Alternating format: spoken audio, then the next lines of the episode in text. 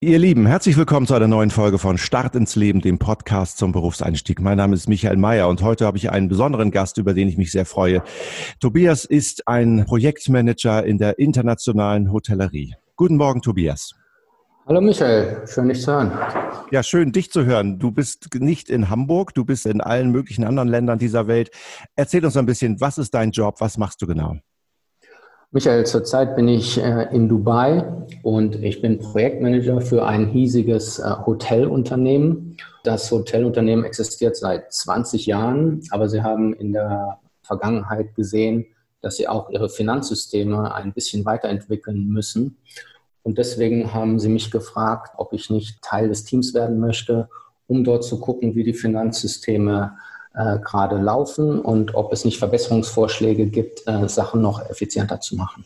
Krass, das klingt ja total interessant. Einmal Dubai, da war ich noch nie, klingt für mich ganz weit weg und ganz exotisch. Wie bist du da reingeschlittert? Wie war dein Werdegang? Wie wird man Finanzmanager in dieser Branche? Oh, lange, lange Geschichte. Aber ich habe erst mal angefangen, BBL in Mannheim zu studieren für ein Semester. Und da habe ich gemerkt, hui, da sitze ich mit 600 anderen Leuten in, in einem großen Hörsaal. Ich fühle mich nur als Nummer. Hm, will ich das wirklich? Und da ich schon vorher im Ausland gewesen bin, äh, habe ich mir noch überlegt, gibt es da nicht einen Studiengang, der etwas internationaler ist, vielleicht mit äh, Leuten aus anderen Ländern, der auf Englisch ist. Äh, und da bin ich an die Hotel School in Den Haag in den Niederlanden gekommen, wo ein Studiengang für internationale BWL am Beispiel des Hotel- und Tourismussektors angeboten wurde.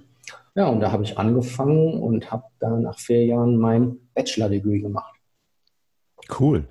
Und dann hast du in verschiedenen Hotels gearbeitet oder was waren so die ersten Stationen deines Berufslebens? Was ist da bei ja. dir so besonders hängen geblieben? Ja, das Nette war, dass die größeren Hotelgesellschaften in, äh, zur Hotelschule gekommen sind und dann die äh, Achtsemestler sozusagen direkt interviewt hatte. Und so bin ich in Kontakt mit der Hyatt-Gruppe gekommen, mhm. die mich dann äh, nach Mainz eingeladen hatte, um Management-Trainee für ihren Shared Service Center zu werden. Ein Shared Service Center ist so etwas, wo die Buchhaltung oder das Finanzwesen für vier Hotels äh, gleich an einer Stelle in Mainz zentral verwaltet werden. Das ist ja interessant. Du hast mir vor dem Interview gesagt, du hast mittlerweile schon so ein bisschen Schwierigkeiten auf Deutsch zu antworten. Es wäre dir sehr viel leichter gefallen, das Interview auf Englisch zu führen. Das heißt, du hast die meiste Zeit deines Lebens tatsächlich im englischsprachigen Umfeld verbracht. Ja, ich meine, die Hotellerie ist ein internationales Geschäft und äh, wenn man es mag, in anderen äh, Ländern oder in anderen Kulturkreisen zu arbeiten und da vielleicht auch eine Karriere zu machen, dann ist das in der Hotellerie sehr schnell möglich. Äh, man ist zwei Jahre auf einer Position in einem Land und dann gibt es auch innerhalb der großen Hotelketten die Möglichkeit, sich intern zu bewerben. Ja, und wenn man Lust und Laune hat und wenn die Position, die ausgeschrieben ist, passt, dann kann es sehr schnell möglich sein, dass man äh, mit derselben Firma in einem anderen Land äh, vielleicht eine Beförderung bekommen kann. Ah, okay, verstehe. Das heißt also, es klingt für mich so, dieser Job, den du jetzt machst und vielleicht viele andere, die es in diesem internationalen Hotelgewerbe gibt, die eignet sich insbesondere für Menschen, die wirklich Lust haben, in andere Kulturen einzutauchen und auch ein bisschen rumzureisen. Ist das so?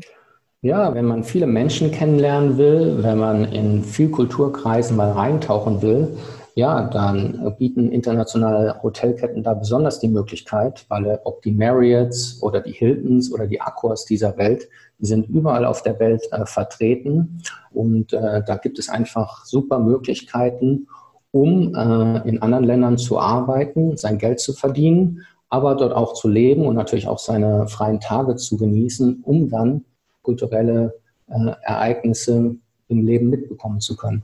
Mhm, verstehe. Können wir noch kurz auf deine Tätigkeit genau eingehen? Du hast gesagt, du bist im Finanzwesen im weitesten Sinne unterwegs. Wie kann ich mir das vorstellen? Sitzt du einsam und introvertiert vor irgendwelchen Excel-Werken und drehst Zahlen von links nach rechts oder ist das auch ein kommunikativer Beruf, den du hast? Äh, das ist ein sehr kommunikativer Job, weil man muss mit anderen Abteilungen äh, zusammenarbeiten, um für das Wohl der Firma die Zahlen so zuverlässig wie möglich äh, präsentieren zu können.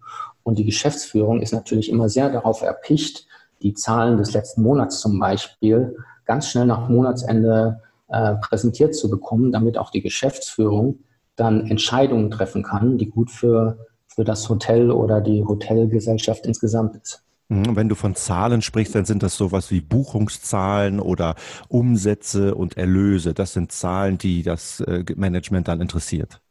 Ja, ganz genau. Es gibt Umsätze, da kommt das Geld oben rein und dann hat man natürlich Kosten. Das sind einmal operative Kosten. Im Hotelgewerbe sind das zum Beispiel äh, Zimmer, die gemacht werden müssen von Hausdamen oder Essen und Trinken, das in äh, Restaurants serviert wird und natürlich auch die Personalkosten. Und äh, am Ende sollte da bestmöglichst ein äh, Profit rauskommen. Und diese Zahlen vergleicht man auch zum Beispiel im März diesen Monats haben wir so viel Umsatz und so viel Kosten gehabt. Und das vergleichen wir auch zum Beispiel zum März äh, letzten Jahres. Da gab es so viel Umsatz und so viel Kosten. Und wie haben sich die verändert? Und gab es zum Beispiel besondere Ereignisse? War zum Beispiel Ostern äh, im März letzten Jahr, aber im April diesen Jahres, dann können wir anhand von solchen größeren Sachen die Zahlen erklären und Empfehlungen für das äh, Management abgeben, wie man am besten mit diesen Zahlen steuert. Mhm, verstehe. Tobias, ähm, wenn ich dir so zuhöre, du scheinst dir ja auch schon in jungen Jahren relativ äh, viele Gedanken gemacht zu haben, was ist das Richtige für dich, was tut dir gut? Du hast eben von deiner Erfahrung in diesem sehr vollen BWL-Hörsaal erzählt und dann festgestellt, hm, das ist gar nichts für mich. Was sind so deine Tipps für junge Leute, wenn du dir vorstellst, die starten irgendwann in den Beruf, stehen vielleicht jetzt gerade in den Startlöchern vor der Berufsauswahl? Was sind deine Tipps? Wie sollte man vorgehen?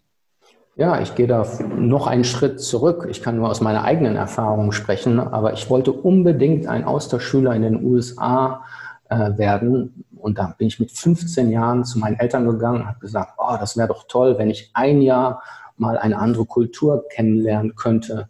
Äh, es hat mich ein bisschen Zeit gebraucht, meine Eltern davon zu überzeugen.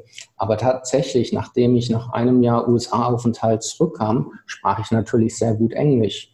Und ich habe dann sehr schnell gemerkt, äh, nachdem ich mein Abitur gemacht hatte zum Beispiel, dass ich mich auf eine Stelle wieder in den USA beworben hatte, bei Walt Disney World in Florida, äh, und dann auch ein Interview hatte. Und die haben gesagt, Tobias, wir suchen einen Deutschen, der wirklich gut Englisch spricht und wunderbar, bitte, äh, können wir dir diesen Job anbieten. Und da habe ich schon gemerkt, aha, wenn ich also eine Sache vorher ein bisschen steuern kann oder eine Sache sehr gut macht, das, das hilft mir, äh, dann ein paar Jahre später darauf aufzubauen.